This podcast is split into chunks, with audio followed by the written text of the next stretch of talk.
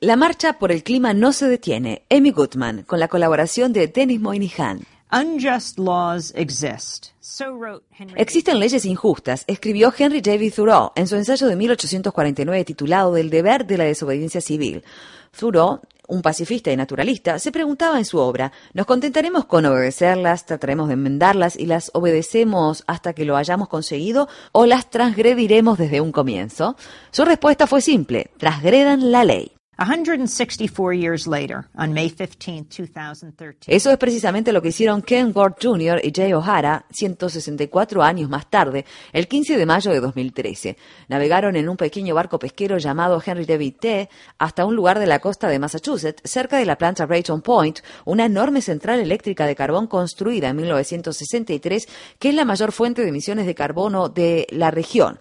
Anclaron allí y bloquearon el acceso al muelle, impidiendo que un buque descargara 40 mil toneladas de carbón. Colgaron carteles en el bote con la leyenda El carbón es absurdo y 350 en referencia al Grupo Internacional de Acción por el Clima 350.org. Su nombre alude al nivel de concentración de dióxido de carbono en la atmósfera, 350 partes por millón, ppm, que los científicos consideran es el máximo aceptable para evitar que el cambio climático provocado por el hombre se convierta en catastrófico. Ward y O'Hara lograron impedir la descarga de carbón. Desde el bote llamaron a la policía local y más tarde fueron arrestados por la Guardia Costera de Estados Unidos. O'Hara, un velero cuáquero de Cabo Cod, explicó. Nos acusaron de cuatro delitos, de alterar el orden, de conspirar para alterar el orden, de manejo negligente de un buque a motor y de no haber impedido la colisión de un bote.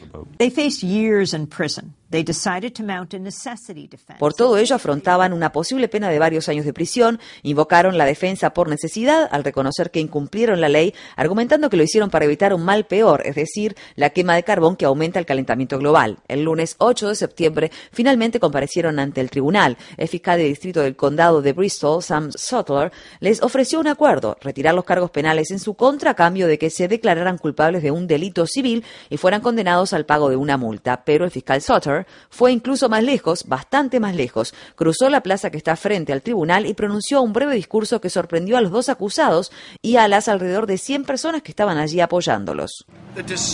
Robert Kidd and I, that's the assistant district attorney who handled this case, la decisión que adoptamos Robert Kidd, el vicefiscal del distrito a cargo del caso, y yo, fue una decisión que sin duda tuvo en cuenta el costo para los contribuyentes de Somerset, pero fue adoptada pensando en sus hijos, en los niños del condado de Bristol y en los demás niños. El cambio climático es una de las peores crisis que nuestro planeta ha enfrentado en toda su historia. En mi humilde opinión, los líderes políticos no han hecho lo suficiente al respecto. Me llena de esperanzas que hayamos logrado forjar un acuerdo que complace a ambas partes y que parece satisfacer a la policía y a las personas que están aquí para apoyar a los acusados. Además, me complace enormemente que hayamos alcanzado un acuerdo que simboliza el compromiso de la oficina del fiscal de distrito del condado de Bristol de asumir un papel de liderazgo con respecto a este tema.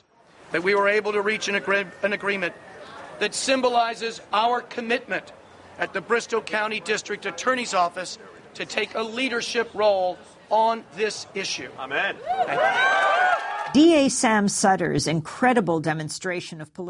La increíble muestra de liderazgo político del fiscal de distrito Sam Sutter sin duda llega en un buen momento. Esta semana la Organización Meteorológica Mundial, OMM, publicó su último boletín sobre los gases de efecto invernadero, en el que da a conocer estadísticas preocupantes acerca de la aceleración del cambio climático. La cantidad de gases de efecto invernadero en la atmósfera alcanzó un nuevo récord en 2013, informó la Organización Meteorológica Mundial. La concentración actual de dióxido de carbono es de 396 partes por millón la OMM también advirtió que el índice actual de acidificación de los océanos parece no tener precedentes, al menos en los últimos 300 millones de años.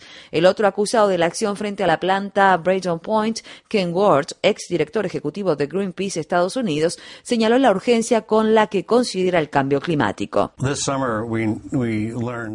Este verano aprendimos que la capa de hielo de la Antártida Occidental se está derrumbando de forma inevitable, lo que significa tres metros por encima del nivel del mar. Eso para mí es realmente todo lo que necesitaba saber, es decir, es un acontecimiento simbólico, de ahora en más todo empeorará. Deberíamos estar adoptando medidas de emergencia en todas partes y la primera medida de emergencia es dejar de utilizar carbón.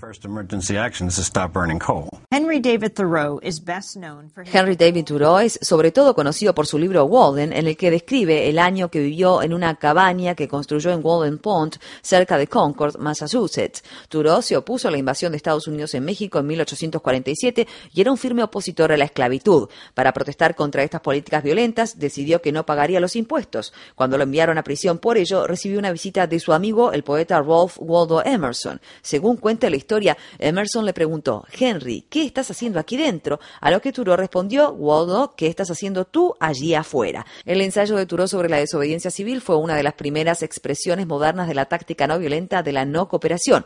Sus palabras y sus acciones inspiraron a millones de personas, entre ellas a Gandhi y a Martin Luther King Jr. The People's Climate March will happen in New York City on Sunday, el domingo 21 de septiembre se realizará en la ciudad de Nueva York la Marcha de los Pueblos por el Clima. Los organizadores prevén que será la mayor marcha por el clima en la historia. Su eslogan es, para cambiarlo todo, necesitamos de todos. Sam Sutter dijo que participará, al igual que los dos activistas a los que condenó. Les pregunté al fiscal de distrito y a los acusados si marcharán juntos. Sonrieron. El fiscal Sutter respondió, uh, ¿Por qué no? Me pueden llamar. Le daré mi número de celular. Jay O'Hara coincidió. Es una buena idea.